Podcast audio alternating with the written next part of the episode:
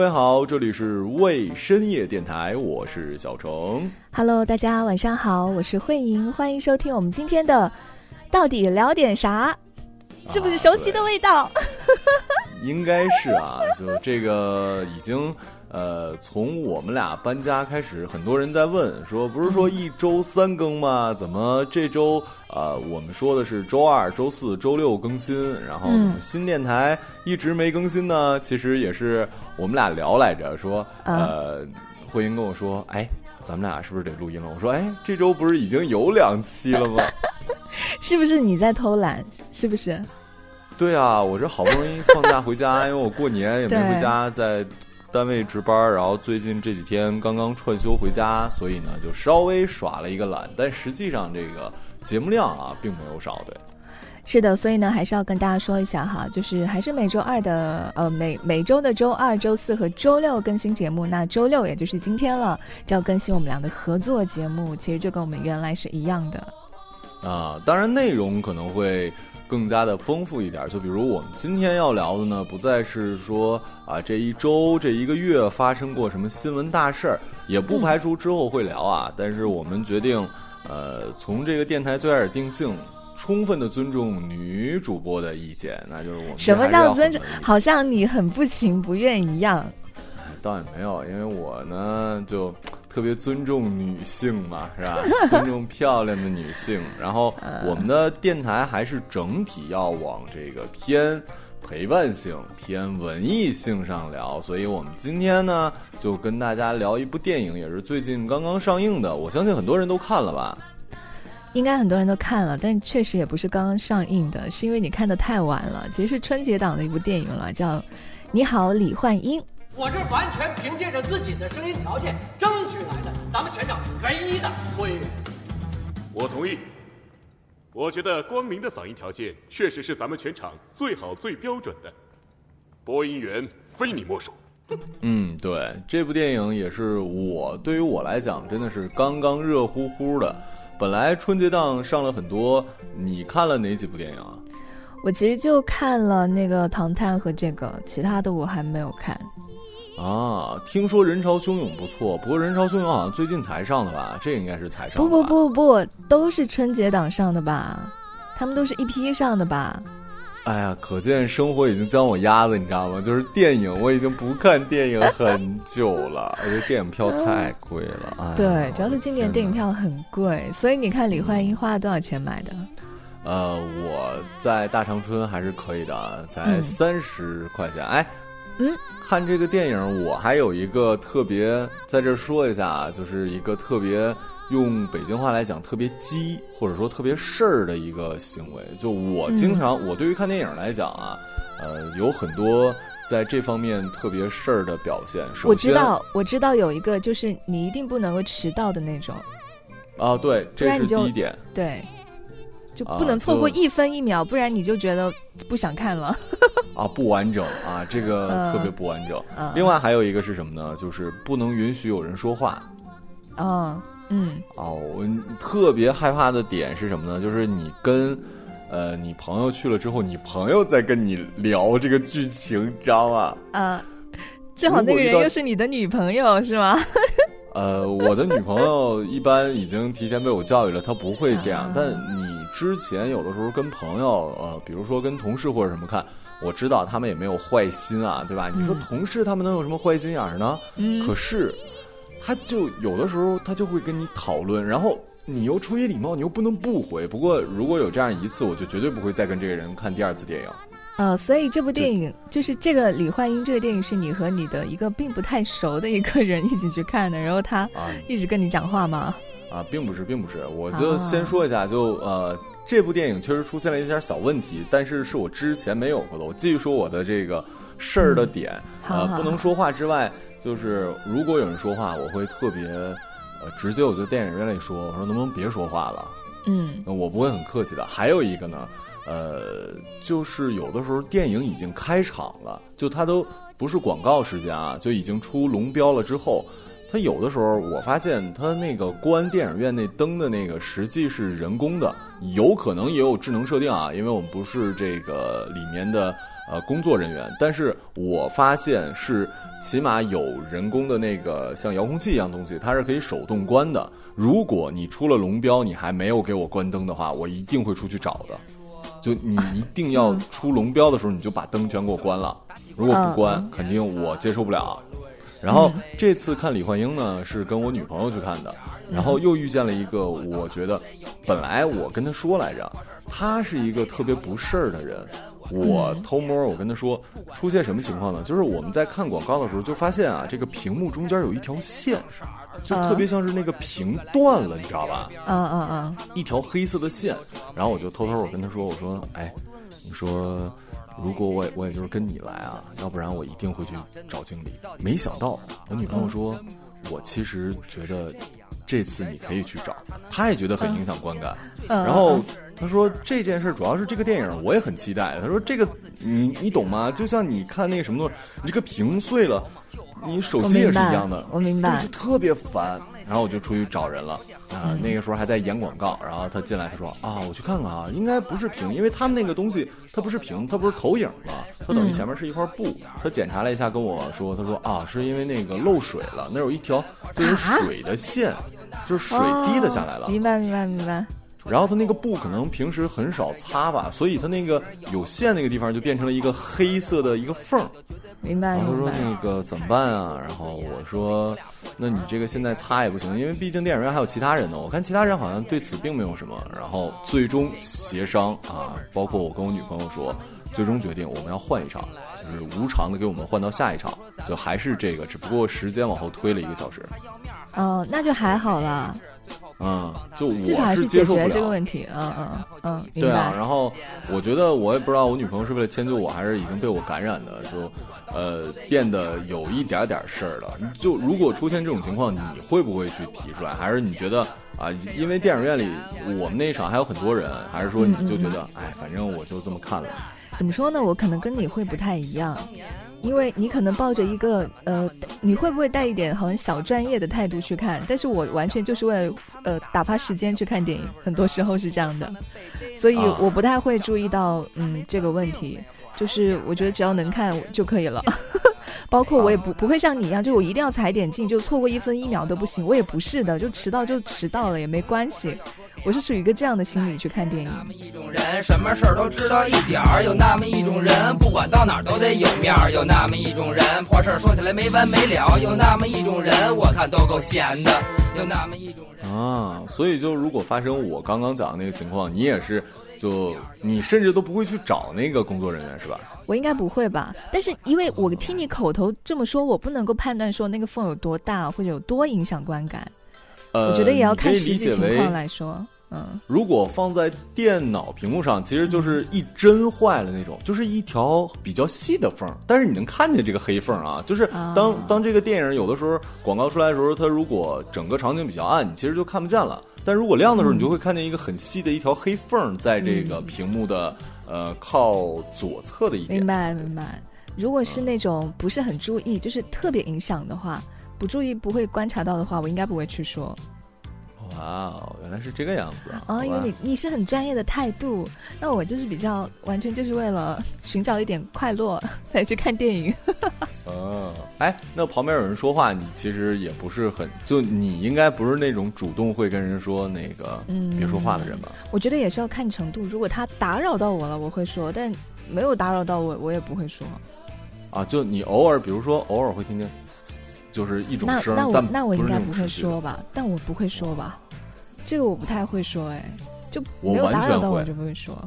就是我我只要听见声，我就我记得我在上海的时候有一次，我直接回头，你知道吗？我说别说话了，就我声音巨大，你知道吧？啊，你好严格，但是我觉得你这样是对的，就是对于你这种爱好电影的人来说，确实会受不了这个，对。啊，然后呃，我也你别哎，我发现你这个帽盖的有点高啊！我一会儿的评论可一点不专业，我跟你讲啊。我们不是要说评论吧？今天的今天节目是说评论吗？我们从来都不要说评论的好不好？我们又不懂，不然容易吐槽啊。对，我我们也不懂。然后那个李焕英这个看完，就是你看之前，我们先来说一下这个大致的观感啊。我们不要说这个他的拍拍摄的专业程度什么之类的，就是你看之前对他的预期，跟你看完之后，你觉得是差不多的吗？呃，可能比我的预期要差一点点，因为他的豆瓣分数我不知道现在是多少，但是我看的时候他豆瓣分数都是八点三、八点三、八点四那个分数。你去看一下，想一想，其他跟他八点三、八点四四的分数的电影都是到什么高度的电影？所以我我被对他期待很高，但是看完之后，我只有一个感受，就是他的故事是完整的，但是其他的，嗯，专业度也好，什么其他也好，我并没有有有更多的发掘。对我只觉得他这个故事很完整。哎，咱们俩其实有点相反，因为我没有看豆瓣啊，我只是因为我最开始的预期就很低。是吗？你的预期很低，哎，我的预期很高，不太一样，嗯。啊，对，因为我总觉得，我不是说瞧不起人贾玲，就是演什么都挺好，但他作为导演的第一部戏。就通过啊，很多我们也看了很多电影了，是吧？啊，你演的好，或者说你有想法，或者就我我们不要拿那个大家哎，我们换另外一个大家知道的导演，就比如说郭德纲老师啊，大家都知道我是多么爱郭德纲，就每天晚上我一定要听着他睡觉。郭老师曾经不就说过一句话吗？就是说，哎，我一个故事我都能，我一个人讲评书那么多人听，我花个几呃几千万，我拍个电影还能拍不好？事实证明他确实拍不好，就是这个。他拍的那个叫什么来着？祖宗十九代。哦，对对对对对，那个那个被骂的很惨哦。啊，对啊，就是这个东西，我真的也是通过他我才知道，就是电影艺术跟其他艺术是完全不一样。这个你可以理解为。就是比如说你画画好，不代表你写文章好啊；你写文章好，不代表你那个雕雕塑好。就是艺术虽然都是艺术，但它其实并不是互通的。所以我本身对贾玲的这个就不是特别期待。我觉得，啊，又又要说到我的一个前公司，好吧？那我就说了，就是 我本来对他的期待有点像，因为我看了那个《洗浴之王》，你看了吗？我看了，我看了。啊，对。就那个呢，我就觉得，其实我虽然也哭了，但我个人知道，那就是他就像是拿着两个手指头在抠你眼珠子，就是他的那个泪点是谁去碰谁都会哭，但是整体的故事性什么的很差的。我个人觉得是这样的啊，纯粹的。我也我也这么觉得，我也这么觉得。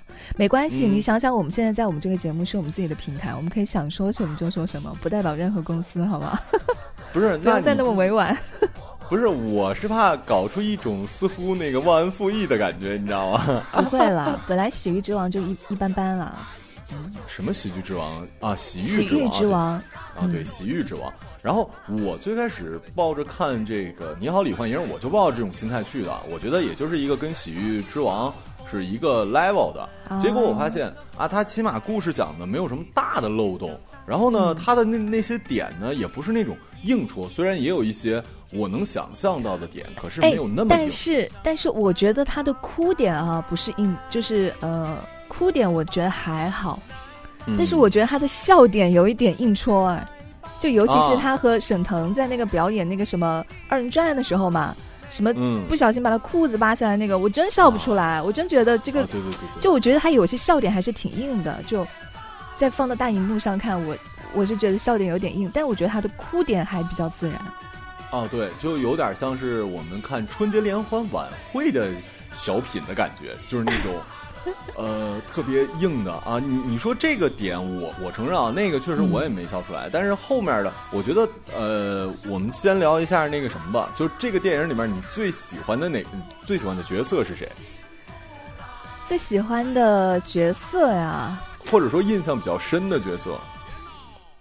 印象比较深的角色，哎。我知道你要说谁，你先说好不好？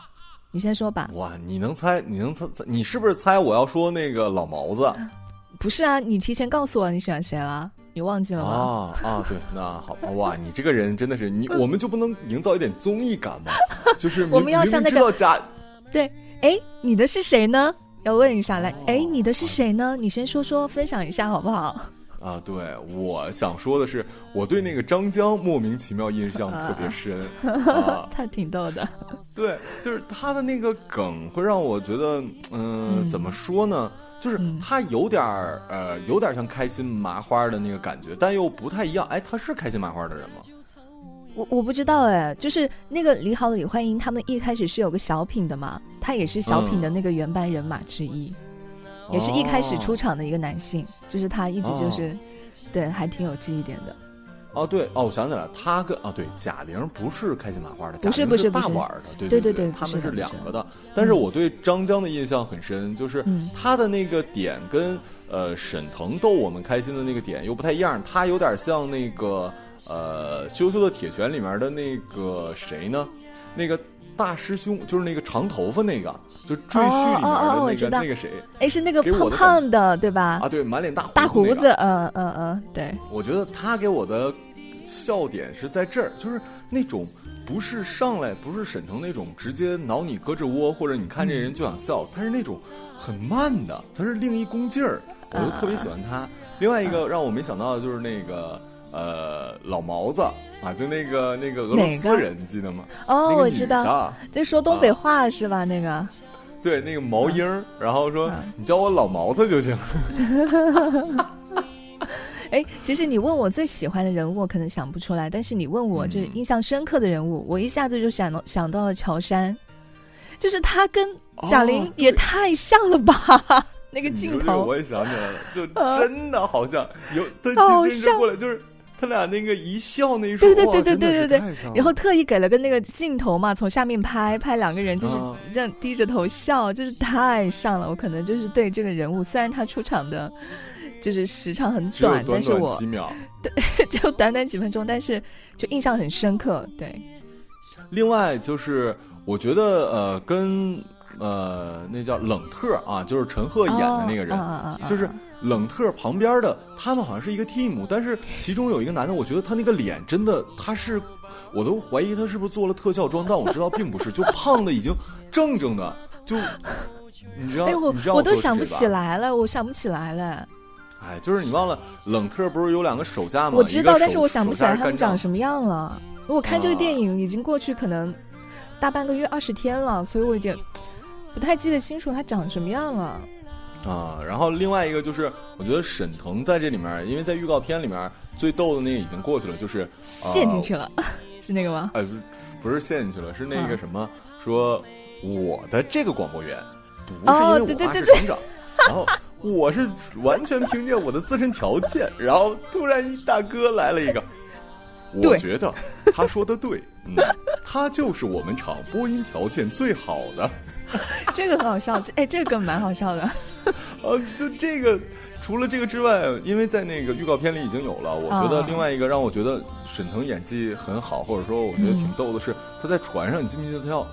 我知道，我知道，我知道，我知道，我知道。嗯，他憋着的那个啊，就简直太逗了。就是他那一出就马上就要到了的那一出，我觉得简直呃，确实演技可以。还有就是我看完之后，我发现这个电影其实没有男一号。这个角色，你要从真正的戏份来讲，因为沈腾其实很小的戏份。嗯，我觉得他没有男一号，他就是主要就是母女的感情，就只有他们两个主角吧，没有男一号，其他都是男配角。冷特出来的还能好一点。然后我嗯，在这电影里面，我倒是觉得对陈赫，我本身对陈赫除了那个曾小贤之外，就确实也没看过他其他演的东西。然后我觉得。他确实好像还沉浸在就是《爱情公寓》的那种演技里。曾小贤里就是没有，好像就还是在演曾小贤，是这个意思吧？对，就还是在演一种情景喜剧的感觉，明白吗？明白，明白。就我不会觉得他在变化。你比如说我们那个谁来着，吕受益，就是我不是药神，或者说那个那个那个。呃，什么嘉行啊，什么金世佳，是不是？对，我觉得他们他们都在变，包括邓家佳，他演那个，我看了，我看过邓家佳演的那个《全民目击》，虽然也是一个配角，你看过那个《全民目击》吗？我看过，就是他一直在哭，一直在哭，就是他一直在哭戏。啊，对，反正我觉得那些什么的话，也都是有一些变化。可是我觉得曾小贤好像一直困在曾小贤里了，就没有出来。就他一直在演那个状态，因为我也没有看过他其他的电影。然后这个电影呢，对吧？就是这个电影呢，就确实也是这么演，因为他也是小品里的原班人马，就是给他的人设就这样的，所以他也只能这么演。但其他的，因为其他的片我我也没看过，主要是，所以我也不知道啊，不知道他怎么样。我又想啊，我又想起一个让我那个很喜欢的人物，就是我万万没想到的人物，就是王云。王云是谁啊？哎，我这么一说，你肯定不知道，一看你就没没看过我们的神剧《乡村爱情》。乡村爱情里面有啊，对，就是那个打排球那个那个斑秃了，呃，上半夜鬼压床，后半夜鬼剃头那个，我知道鬼剃头那个，呃，他是《乡村爱情》里的那个角色啊。对，他是那个呃那个什么大脑袋刘大脑袋的媳妇儿叫王云啊，就我也不知道他本人叫叫什么名。对，就特别憨。然后那个他那出，就是他那个被那个鬼剃头了，然后贾玲给他安上那个，就他一出来，因为看过《乡村爱情》的人就知道他是王云嘛。你想象不到王云在那个在这个里面，我觉得这个的戏感会让我觉得冲突很大。你要说后面又找了什么啊，好像也有刘能啊或者什么，我觉得因为他们也就是一晃嘛。我觉得王云这个点。我真没想到王云演技真的还行，我以为他只能演乡乡村爱情，但这么一看，虽然也不是说演的多好，但说真的，从我的角度来讲，我觉得他演的比陈赫演的好，就是从演技这方面。好吧，可能我没有对他有太多的关注，所以我也不知道他，就是他他的表现或者之前的表现是什么。我们刚刚聊了聊了很多很多电影里面的东西，哎，你还还有什么电影你们想聊的吗？电影当中啊，还有啊啊，就是你有没有呃发现那个谁，就是王琴的搭档，就是他打排球的时候，年轻时候他那个搭档，呃的呃可以说是他最好的闺蜜是谁？你又没有你又没有注意吧？你又忘记了？我知道他长什么样，但他是谁呢？他是一个。很很怎么？芳华里面的女主，胡说八道，她才不是芳华里的女主嘞。她是钟什么熙？她没演的芳华吗？她演的就是芳华吧？谁说那是钟楚曦啊？钟楚曦怎么可能在里面啊？人家钟楚曦怎么可能演小配角啊？你真你不相信？我告诉你啊，我现在必须得上网搜一下。你先聊着，你你先聊着。我当然知道钟楚曦是谁了，我当然知道她长什么样子啊。她怎么可能会是钟楚曦啊？你疯了吗？真的是，人家冯大导演捧的女主，怎么可能会在这种？他人家现在都是演那种女一号、女二号，人家搭档都是陈伟霆，怎么可能演这种小闺蜜呢？对不对？然后第二，她要是真的是钟楚曦的话，我可能一眼就认出来了。绝对不可能是钟楚曦，但是他是我知道他长什么样，但我不知道他名字是什么。他好像演过一些电视剧什么的。我真的吗，我看看啊，我这儿真看见那没有吗？不可能啊，有吧？瞎呀，怎么可能是钟楚曦啊？真的是钟楚曦吧？真的是钟楚曦吧？我觉得是。听众们这时候大赶快来无情的嘲笑他。怎么可能会是钟楚曦？你不用查了，我不想查了，对，我不想查了。就哎，咱咱嘎点啥的？那如果是钟楚曦呢？钟楚曦，我就随便你说好吗？五十块钱好吗？五十块钱。哎，五十块钱好吧？好，行。那那那这样，如果那个人是钟楚曦，你给我五十块钱；如果不是钟楚曦，我把五十块钱还给你。我不跟你玩。好像不是啊，我搜了一下，但我真的觉得那个人真的很像钟楚曦。不是钟楚曦，但他好像也演过蛮多那种青春剧里面的，可能就是那种啊主角的同学啊，就经常演那种角色。对。啊，不过听你的分析好像也有道理哈，那个冯女郎好像没有必要干这样的事儿。人家现在都是演女主好吗？好的吧。那个慧莹刚才说了，我们刚才聊了半天电影里面的，嗯，呃，然后聊聊电影外面的。就这个电影其实讲的就是，我觉得应该是爸妈的爱情故事吧。呃，当然除除呃不是不是不是是那个是那个。你的语文阅读理解是不是不太好？嗯，就是呃，当然是那个母女情。可是他回到过去之后，不就是贾玲在主要的内容啊？是帮助他改变改变人生，然后是介绍他跟那个呃林光林啊，不是什么光林来着？沈光林啊，沈光林在一起嘛。然后我就说，呃，我们这期聊之前，慧莹是一个特别啊专业的人，说。虽然我们俩自己做节目了，但是不是要写一个大纲呢？我就大概写了一下，说我们要聊的内容。我就说我看完这个之后，我第一个想到就是说，呃，在那个里面，像最终我们当然知道了，这个李焕英是和呃另外一个工厂的，他是干什么的来着？啊，他是烧锅炉的。你也忘了吧？我不太记得清楚了。就简而言之，就是有说他可能就是贾玲觉得，要是他妈妈就是嫁给一个更嫁给一个更有钱的人、更有家世的人，没有生下他，可能他的生活会更好一点。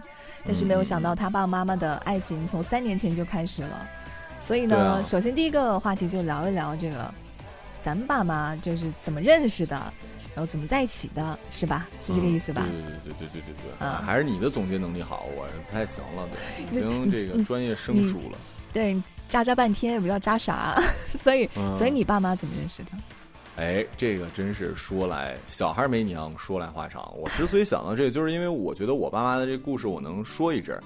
是这样的，我我姥姥到现在呢说的都是一口地道的山东话。啊，我小的时候印象最深的时候就是呃回去跟我奶奶学，我姥姥最开始说话我听不懂，最有名的一句话是说。那也不打枪，我说什么不打枪？我跟我奶奶说，我说我也没有枪。我姥姥总说我不打枪，什么意思啊？不听话吗？就是，不是不是不是，不搭腔就是不回他啊！你怎么不搭腔？然后用山东话讲，哎呀，喊那半天呢也不搭腔啊，就这意思。所以我姥跟我姥爷是纯正的山东人。然后我姥爷呢是当年啊很近代的闯到东北来做生意什么的。我姥爷一直是一个有特别独到的商业眼光，但是是一个创业者，但不是一个守业者。曾经据我妈所说，那也是在我妈小的时候，那是哪年啊？那我不知道什么年啊。我妈七零年还是六呃不对六零年，她也就是七零年左右，我姥爷就开井口。那手里最最多有七八十万的人，是不是很厉害？很很有钱，然后呢？对，然后然后全让人骗没了啊，就最后也没有钱了。就是 我姥爷这一辈子，这个骗的过程，如果要说的话，又可以说很长很长，是吧？啊，他他他受骗很简单的，就给我钱，然后就给了，骗了。就是骗他买买东西啊，或者说呃。胆儿小，说这个经营，呃，比如说井口，后来经营，他不善经营，就是他有商业眼光，他觉得井口这件事儿挖煤是赚钱的，那他可能去投。他最开始是卖瓦的，后来也卖煤，然后呢，后来就把钱给折腾没了。他这辈子呢，就跟我爷爷很大的区别，就是他几乎全国各地哪儿都去了。然后他现在呢，也是因为这个脑血栓，他脑血栓的原因是因为什么呢？是因为已经。呃，有六十五岁以上啊，七十岁的高龄的时候，大概是七十岁的时候吧。嗯，他的小儿子，也就是我的舅舅，在这个广西工作。嗯，我就说这事儿要换在我爷爷奶奶家，我们全家肯定不会同意的。但是我姥爷走一辈子了，七十岁的高龄，一个人坐火车去广西见他儿子，没想到火车上上火了，结果到了广西就这个脑梗了。呃，之后就就一直身体不好，就是从这件事你就可以看出来，我姥爷一直是一个说走就走的人啊，遍布呃这个足迹遍布祖国的大江南北。然后我们说回我爸妈这个相恋的故事，他跟我姥来到这个东北之后呢，就定居到了吉林省一个叫做弯沟的小镇。这个时候他们还在零零后的小朋友一定不知道。现在有一个词儿叫做“流氓”，但实际上“盲流”，你知道是什么意思吗？哎，我听过这个呀，“盲流”，你说吧，等我猜，不知道猜多久，你说吧。对，就是用东北话说，就是“莽流子”啊，“莽流子”跟流氓也差不多吗？不是不是，“盲流的”就是黑户，你没有户口。哦哦哦啊，就是就是没有户口的人叫盲流。我妈跟我姥他们家就算是盲流。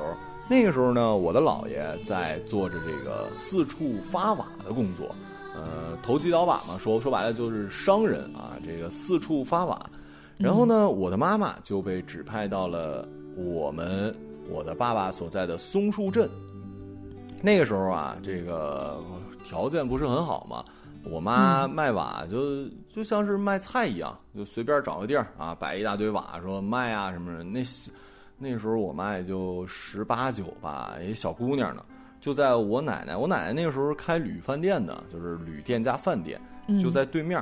我妈因为为了省钱嘛，就你要说天天去饭店吃，那肯定是很贵的，所以呢，就跟我我奶奶也是好人嘛，就说大娘，我能不能跟你这儿做饭什么的？于是乎啊，我奶奶也说你也不用给什么酱油醋什么钱，你就自己买点米啊，你要做菜的时候你就去厨房做。结果呢？哎，就被我爸给相中了。哇，这小姑娘不错，而且据我妈说，还有一个趣事，是那个我妈我爸还有一次给她送饭啊，结果这个饭是坏的，你知道吗？也不知道我爸是出于什么样的心理。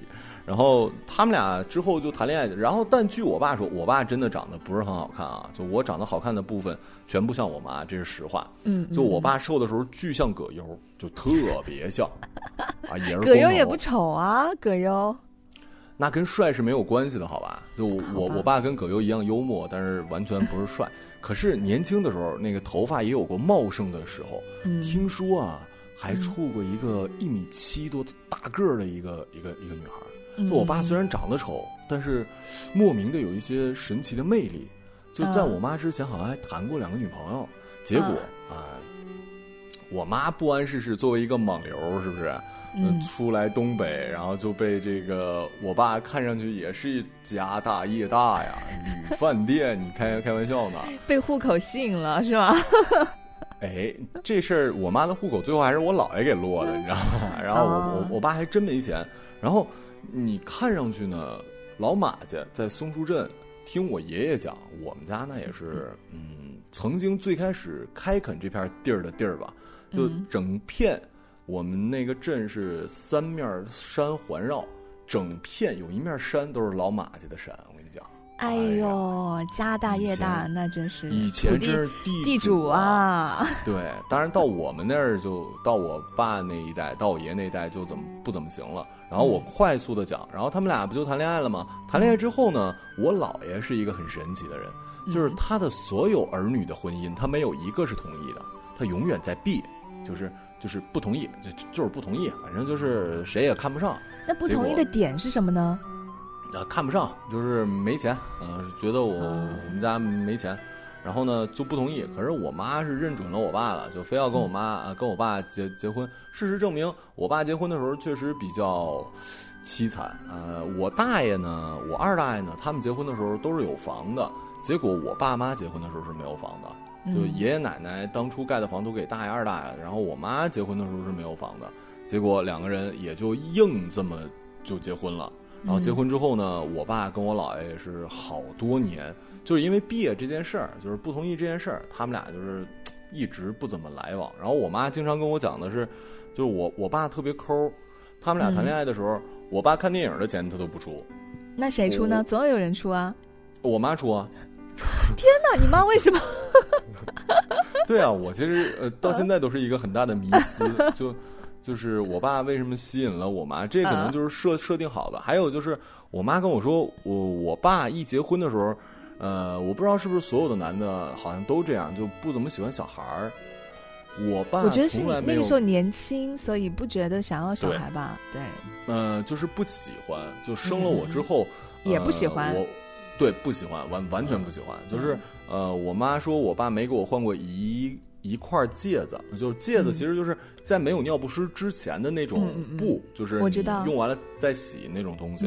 然后有一次，好不容易我爸这良心发现啊，说呃媳妇儿在那屋，因为跟爷爷奶奶住一起嘛，就是老公公跟儿儿媳妇儿肯定不会说在呃尤其那时候坐月子，说那个分开吃。我爸是良心发现，说到西屋来陪我妈吃饭。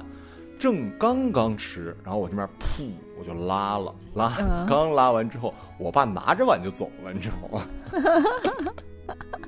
然后还有，我我妈经常跟我抱怨的就是，我爸年轻的时候，当然现在是非常是呃非常浪漫的。我记得我之前在节目里聊过，他在南方工作的时候回来，呃，工作好多年，回来之后给他妈买东西了，给他媳妇儿买了好几千块钱的东西，然后给我屁都没有。他可能不喜欢他儿子到现在，你知道吗？我怀疑。我觉得他不是不喜欢小孩，他是不喜欢你。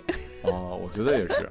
然后我妈说，他年轻的时候特别不懂疼人。就我妈，因为嗯，想想，当然后来我妈也上户口了，是我姥爷给上的，而且在当年还有城镇跟农村之分。现在农村户口很好了，因为有一些农村户口是分地的。可是当年，当年他不是还所谓的有有过一段粮票嘛？就你如果是城里户口，可能分得多，而且觉得城里户口好。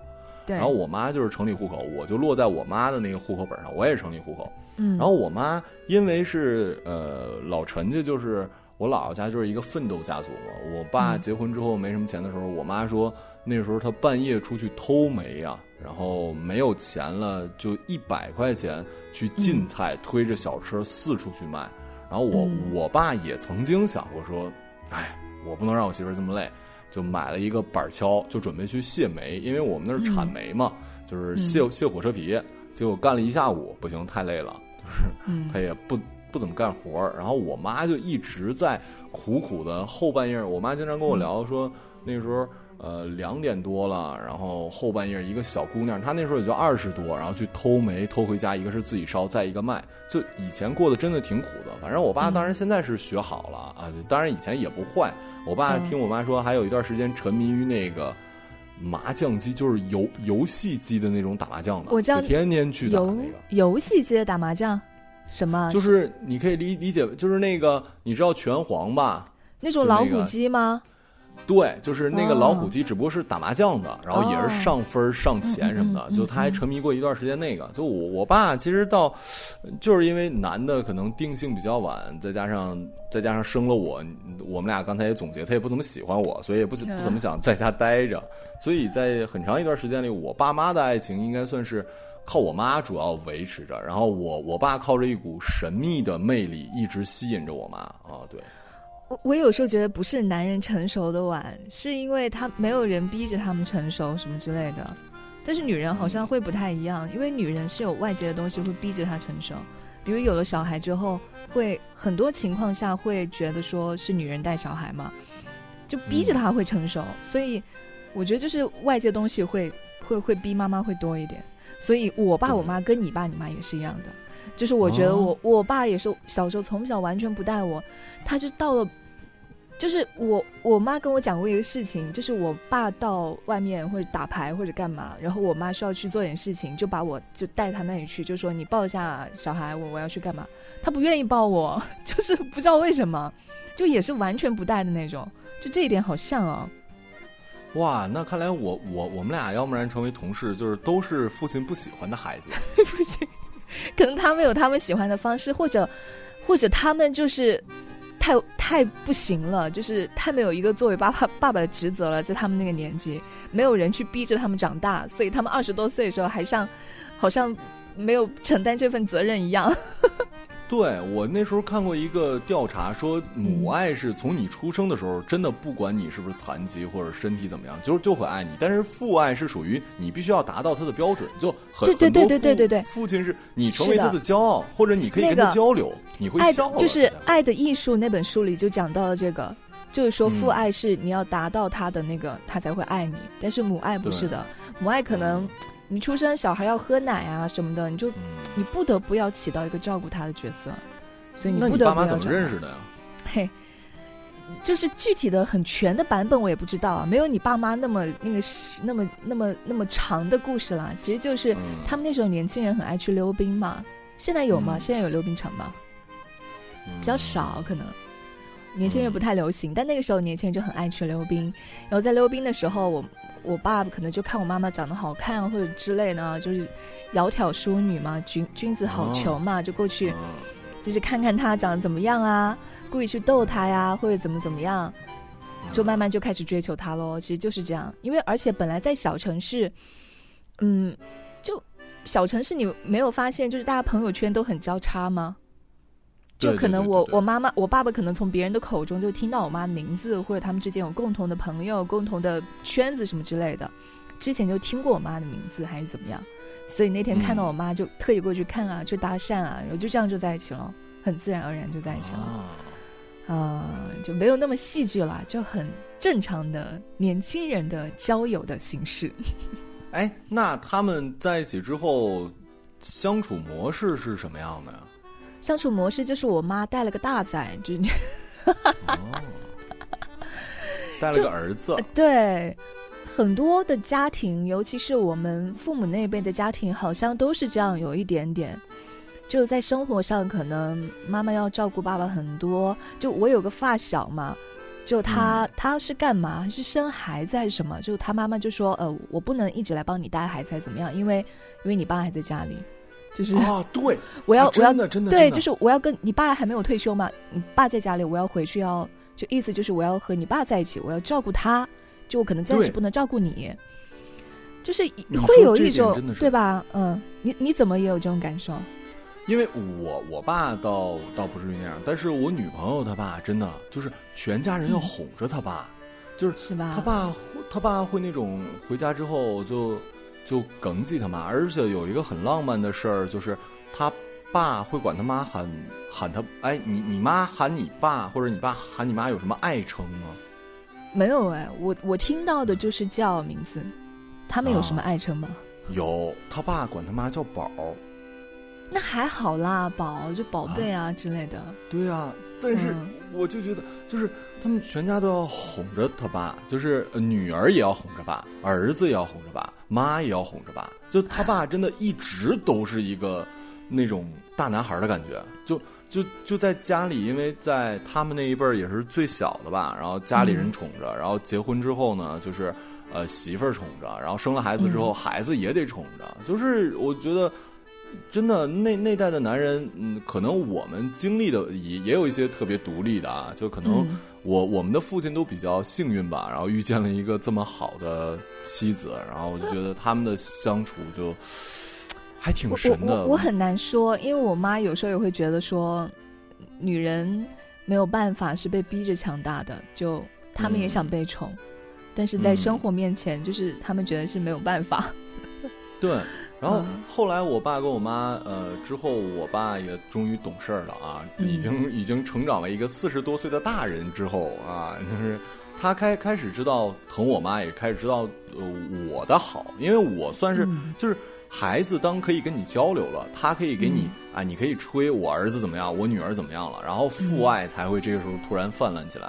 然后我爸现在就对我妈是那种，我妈买衣服或者说给自己花钱，我妈我爸特别大方，在那个时候都没有什么钱的时候，给我妈买皮衣啊，给我妈我妈想买什么买什么。当然我妈年轻的时候当然也特别漂亮啊，然后嗯现在也很漂亮，然后 然然后就出门的时候一定会想着我妈，然后家里像比如说最近刚刚开业，我妈就可以回家待着，然后她自己在刷墙啊，然后从来不会对我妈说，嗯哎你怎么怎么样，而且我我妈是那种心眼儿很小的人，也不能说心眼儿小吧，就是她心里盛不住事儿，尤其年纪大了之后，呃，比如说饭店生意不好，她就会很生气啊，她就。嗯闹得慌，然后就会跟我们跟我爸会，呃，语言上怎么怎么样。然后我爸因为越老呢胖了，然后还没有头发了，就越发的搞笑，就就比葛优还搞笑。就他经常会逗我妈开心，会我跟我爸特别愿意做的事儿就是挤兑我妈，然后呃，我妈就说我们俩总欺负他。然后我爸还有一个爱好是什么呢？就是唱歌，把那个歌唱啊的就特别有二人转的味儿。然后啊我我曾经他去上海玩的时候，我们俩去那种封闭的，就是那种按小时的那种小房间的唱歌。我知。道，我知道，就是在那种娱乐场所会有时候会放几个放在那那种，是吗？对，然后他的二二人转腔调居然比我的分还高，我就觉得这个东西简直没有道理。然后我我妈就天天跟我抱怨，你爸又疯了。你就看见，因为他唱歌的话，他比如说用唱吧或者什么的话，我们是听不见伴奏的。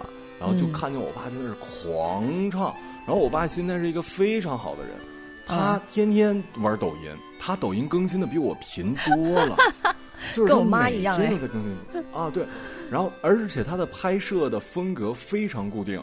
就是对口型，然然后用自己丰富的面部表情，你知道吗？哎，你妈也是啊。我妈也是，我们待会儿可以交换一下视频。，ID 是吗？哎，我妈啊一定会骂死我的，不准把这给别人看。就是啊就是，我觉得他们那一辈人拍抖音都是拍这种，要不就是用这种各种浮夸的特效妆，就是有很多特效嘛，然后觉得对对对可美了，可可得劲儿啊，了，对对对对对对对是，吧？然后，然后最让人让我觉得人，我跟我爸说，我说你要想火，这样不不不行，我给他提方案。但是你也想想到，一个是他的实际操作，他毕竟平时还有工作嘛，然后这是他的爱好。可是让人不可思议的是，我在我爸的身上，我认识到抖音真的是无差别，你只要努力。啊，你就可以。我爸现在每条抖音视频的点赞超超过五十，他每天更新。天哪，那简直就是你们长春小明星啊！有五十个点赞很好了，我妈最多就十来个。哎，我爸现在已经开始研究这个直播的这个带货了，是吗？对对，他准备在这个拉面的中途呢，这个给给大家一边唱歌或者讲解一下什么，而且他是那种。呃，也分析了其他啊，也是拉面的师傅，他们的直播是怎么样的？他们是如何如何？可以的，可以的，可以的，可以的，可以的。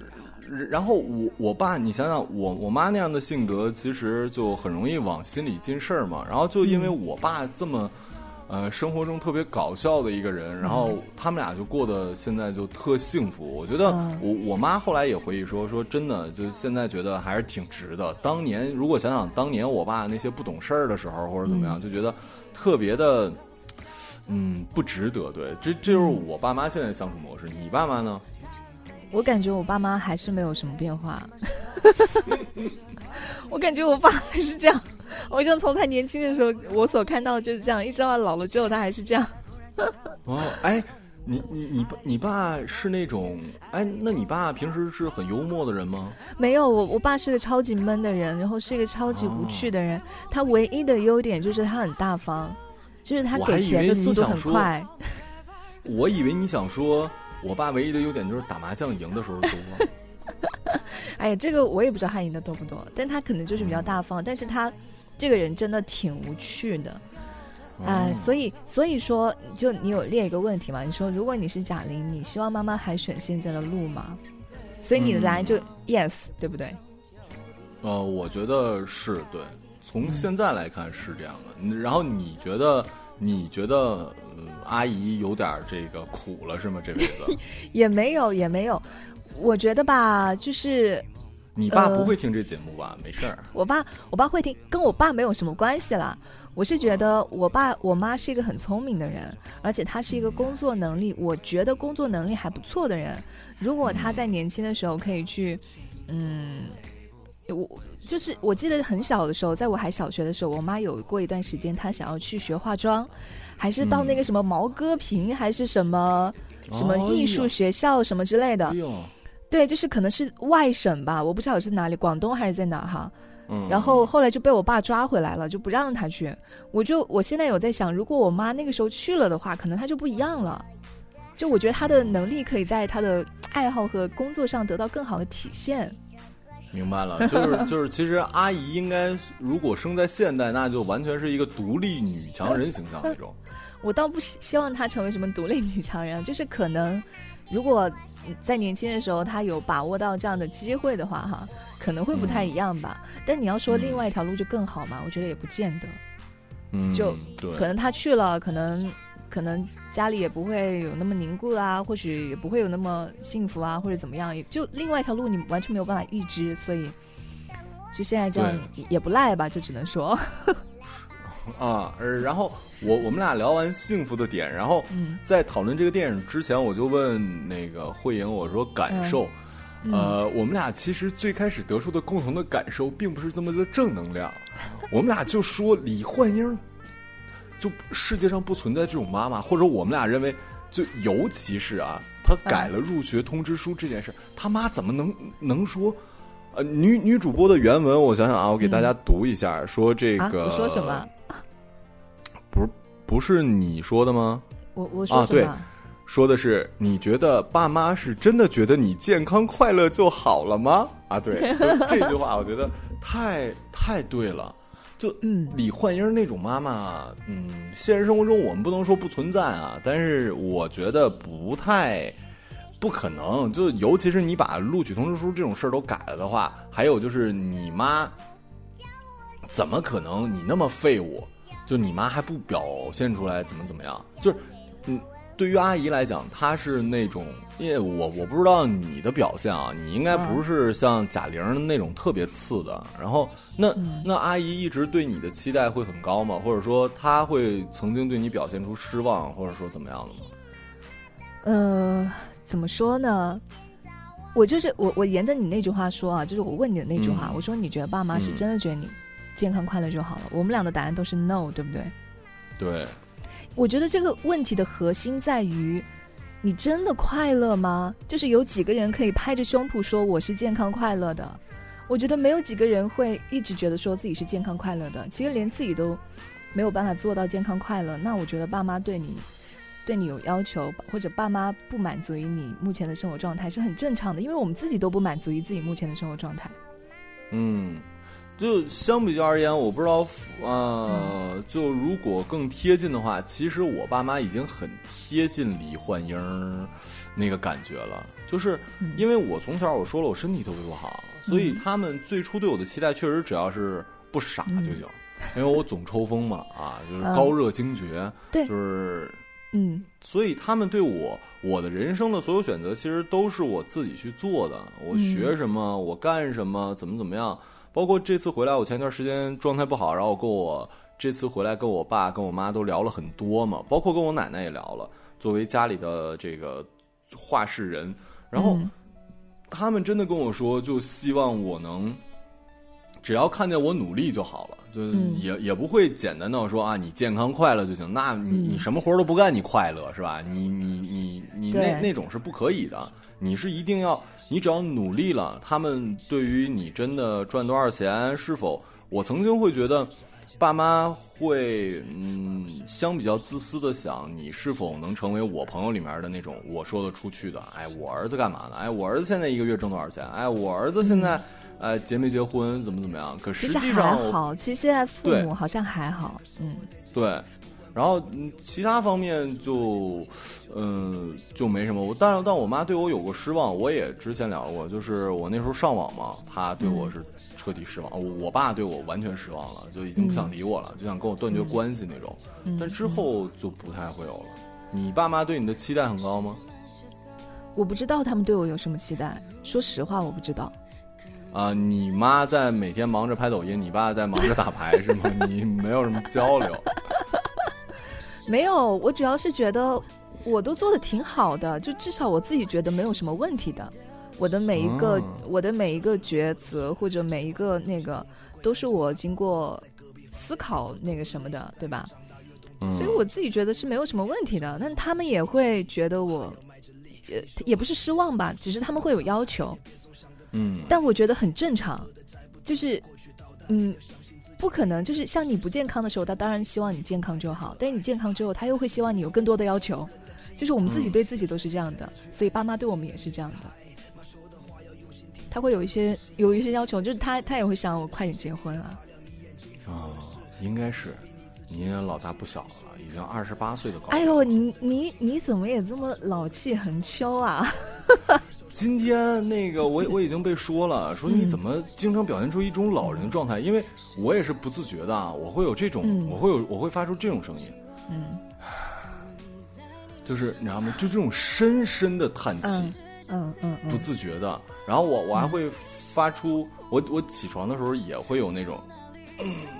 哎呀，我天呐，就是，然后就就会有这种，我知道这种就是跟我我之前发过一条朋友圈，我说小时候的时候，就是大人总是喜欢，嗯哼，就老是这样，就老这样。然后，但是我小时候不用嘛，就小时候就是就不用啊，就喉咙里就很很干净啊。但长大之后说话就是这样的，就像是一个百灵鸟一样，是吗？但是长大之后就时时刻刻都要清嗓子，就可能多少你都会有一些什么慢性咽炎之类的东西，你老觉得不干净，就这样，可能可能长大之后就会有这种。啊，那我我我们聊最后一个点啊，就是我忘了我写的清不清楚，就是你什么时候？因为这个电影其实到后面我已经准备好哭，就我看之前我就哭，然后呃我我们没有，我们不是看之前就就哭，我是看之前我就准备好哭，我知道这个很感人，嗯，然后我确实也全程在哭，尤其到后面什么的，而且在一些我现在已经回忆不起来，就是大家没有到哭的点的时候，我就已经想哭。就因为我我我们知道他最最终肯定是一个走向那什么的，你有没有在现实生活中，你某一刻看见你妈或或者说你爸，就某一个场景、某一个画面，你印象非常深，然后在当时的那一刻，你也鼻子特别酸，一呃，不管是感觉他们老了也好，还是觉得他们辛苦也好，还是莫名的你就觉得很心酸的画面有吗？呃，画面没有，就是不是看到他们想哭，是，嗯，被打的想哭。不不不不不，是没有看到的时候想哭。哦，想家呀，说白了也不是想家。哎呦，为什么我现在想哭啊？哎呦我天，想妈是吗？嗯，没有。你为什么要聊这个？你没有跟我说提纲里面有这个。我的天，你这个点比我还怪啊！我的天哪！为什么不在提纲里面列？啊，好吧。我记我我印象，我说有印象是很深刻的一次哈，就是，嗯，但我妈不知道，就是我呃，我我我一个人住在长沙嘛，然后我妈可能陪我住了一段时间，然后她又回去了。回去之后我就在散步，我散步的时候，我不知道为什么我就好想我妈，而且那种想念是有一种我。好微妙那种感觉，就是我觉得我再也看不见他的那种想念。我不知道为什么会突然有那种感觉，就是我感觉我再也看不见他了。嗯，我不知道为什么会突然这样，这整个人一下好像去某一部分被抽走了那种。哦，我当时就好难过，然后我就给我妈发了个视频，然后聊聊聊一下就好了。但那个是蛮早的事情，去年的时候了。对，就只有那一次就很奇怪的一次，但是我记到了现在。嗯嗯，然后就是我发现，我们刚才说到年纪这件事儿，就是年纪大了，人的泪泪点会非常低。就包括这这次我回去跟我爸妈聊天的时候，我莫名就像你说，是一种莫名的感觉，就是因为我们都不是在父母身边的孩子嘛，就跟他们聊天，我觉得我已经。呃，其实我去年在家待了有半年，就跟他们见的其实很频繁，比我当初在上海、在北京都见的频繁。可是可能因为前一段时间见的太久了，感觉每天都能见到。然后我这次去郑州已经待了快三个半月，再见已经三四个月。然后跟他们每一次聊聊天，我不能看他们眼睛，我看他们眼睛我就觉得很委屈，我我我就想哭。可能也是因为我过得委屈还是什么呀。我印象中第一次有这种感觉。呃，是我在十几岁的时候，那个时候其实你要说你有什么呃深刻对父母的啊感恩呐，是不可能有的。但是我现在回忆起来，就是当初我爸妈我妈呀，在那个我们家一个亲戚开的煤矿上班，很简单的工作就是记一下从呃上来几车煤，它是需要在下面工人挖完之后，然后上来，然后还有一些日常的一些工作。然后那个煤因为越堆越多嘛，所以就很高，你可以理解为像是一个悬崖一样。然后我妈，我每天特别喜，呃，我每周放假的时候特别喜欢跟她去那个地儿，还挺远的，走路需要呃没法坐车，走路需要一个多小时。然后每一次去呢，我妈都给我带那个馒头片儿，呃，带馒头，然后涂辣酱。呃，我记得我在微博里还发过吧。我有的时候过年回家，我还会再吃这个东西，就切成片儿，然后涂上辣酱，然后用火烤。那时候都是那种小小铁炉子嘛。我吃完之后就走出那个屋子，我就从山上看到我妈在下面捡那个煤。其实她也不是说要捡回家或者干嘛的，她只是在工作而已，也没有说特。现在想来也没有说多么累。但那个时候的工资可能一个月，我那时候十岁，大概也就二十年前，一个月工资好像是两百还是三百，就非常低。结果我看我妈哈腰捡煤的时候，我就受不了了。我十十岁的孩子，我心里特别酸，我也不知道是怎么涌起来的。后来回忆，我就说这可能真的就是，呃，身上流淌着同样血，那是我妈。我就觉得我妈哈腰去捡那个煤那个场景，让我。这辈子都忘不了，我就觉得太难受了。嗯，另外就是我会在嗯，你说你想家的时候，我会在我状态非常不好的时候，我会特别想我妈。就是我我我，当你想的极度不好的时候，你你想这个世世界上想的已经特别特别不好，但是你能想到你妈妈的时候，你就会。回来就真的会给你拽回来，你会觉得那个人，呃，李焕英的那个电影，我有一些没想到的反转，就是他妈妈真的，他妈妈是知道这一切的，这个是让我完全没想到的。也就是说，他妈为了让自己的孩子活下来，当然了，一方面我完全相信是因为他妈妈也真的觉得这辈子过得很幸福，但另外一方面，他妈妈也知道，可能在那个世界里，他选择了跟那个厂长儿子在一起的话，那么也许可以过过上王琴的生活。可是，那么也就是说，贾玲就不会出生了。女儿为了母亲幸福，可以让自己不出生，然后妈妈更加可以为了女儿的出出生而放弃。虽然这是幸福的，但即使不幸福，我我们退一步讲，即使他活得很不幸福，但他妈妈还是会选择这个。就妈妈这个人会永远永远真的就是希望你好。我们不管其他的那些，但但是你回家的时候，你给他们打电话或者什么时候，你就会特别的暖。然后对，就是。就是那样的感觉，然后我我我在我我在贾玲哭，然后那个镜头绕着她转的时候，我就哭的不行不行，我我都我都已经在抖，你知道吗？就是我我已经不光是默默的哭，我我是感觉到我这个椅背一直在在抽搐了。对我是在抽搐的，我就觉得简直太难过了。对，对我觉得虽然是这样，虽然我们说起呃爸爸妈妈或者什么总是啊怎么怎么样好感恩或者怎么样，但是也丝毫。丝毫不会干扰到在一块儿久的时候就一定会有争吵。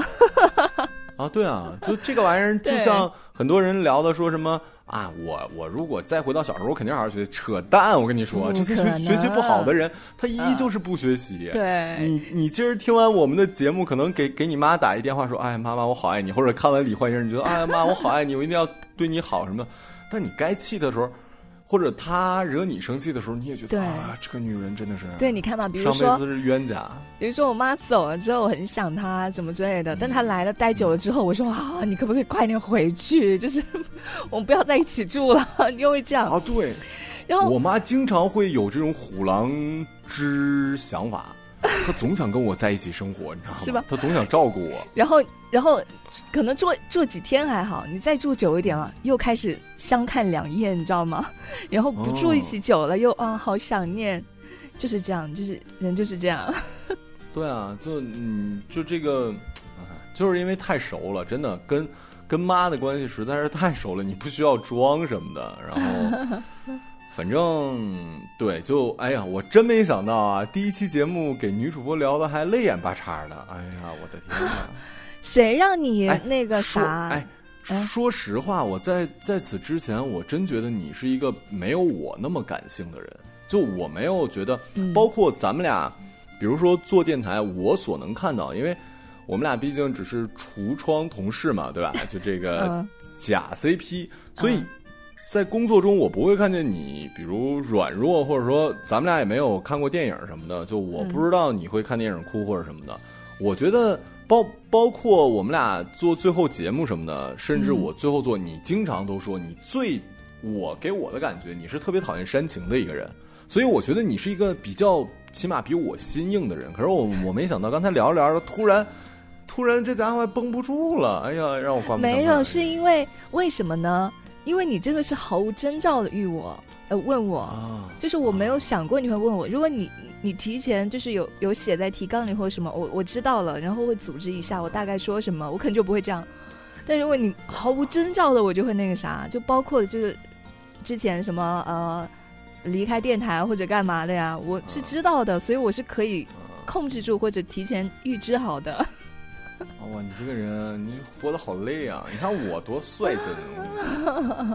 不是活得好累，是哎呀，就你懂了就行了。成熟，这样懂懂懂懂。行吧，那我们这期节目，我觉得这个可以，大家看到时长的时候，应该要是我，我觉得大家真的已经笑出声了。就是吗？我们俩哦，现在已经一个多小时了。哦，真的，我的天呐，要睡觉了，我的妈呀！对，就是 反正也是跟大家说嘛，就我们俩之后也会，呃，更新的频率一定最低会保证二四六，然后更新的时长呢，可能个人节目没有办法做的太长啊，因为那个的筹备确实比较比较辛苦一点，嗯，对，然后但是比如说我我们俩合作，甚至之后可能我我们俩还会聊一些除了电影之外的。或者说，我们甚至会找，比如孟晚呀，或者说我的朋友或者慧莹的朋友，我们聊一些其他方面的。这个时长一定起码就我个人，我听播客的习惯，我肯定是希望一个一个东西很长嘛，然后大家也多多支持，我们俩一定会坚持下去。毕竟这万事开头难，已经开头了，对。是的，希望大家能够多跟我们一起互动，然后，嗯，如果喜欢的话，可以分享给你的朋友一起来听。那么今天呢，也要感谢各位的收听啦。那我们这期的无畏深夜电台就先到这儿啦。是的，我是慧莹。我是小程，我们下期再见，拜拜，拜拜。高高的青山上，萱草花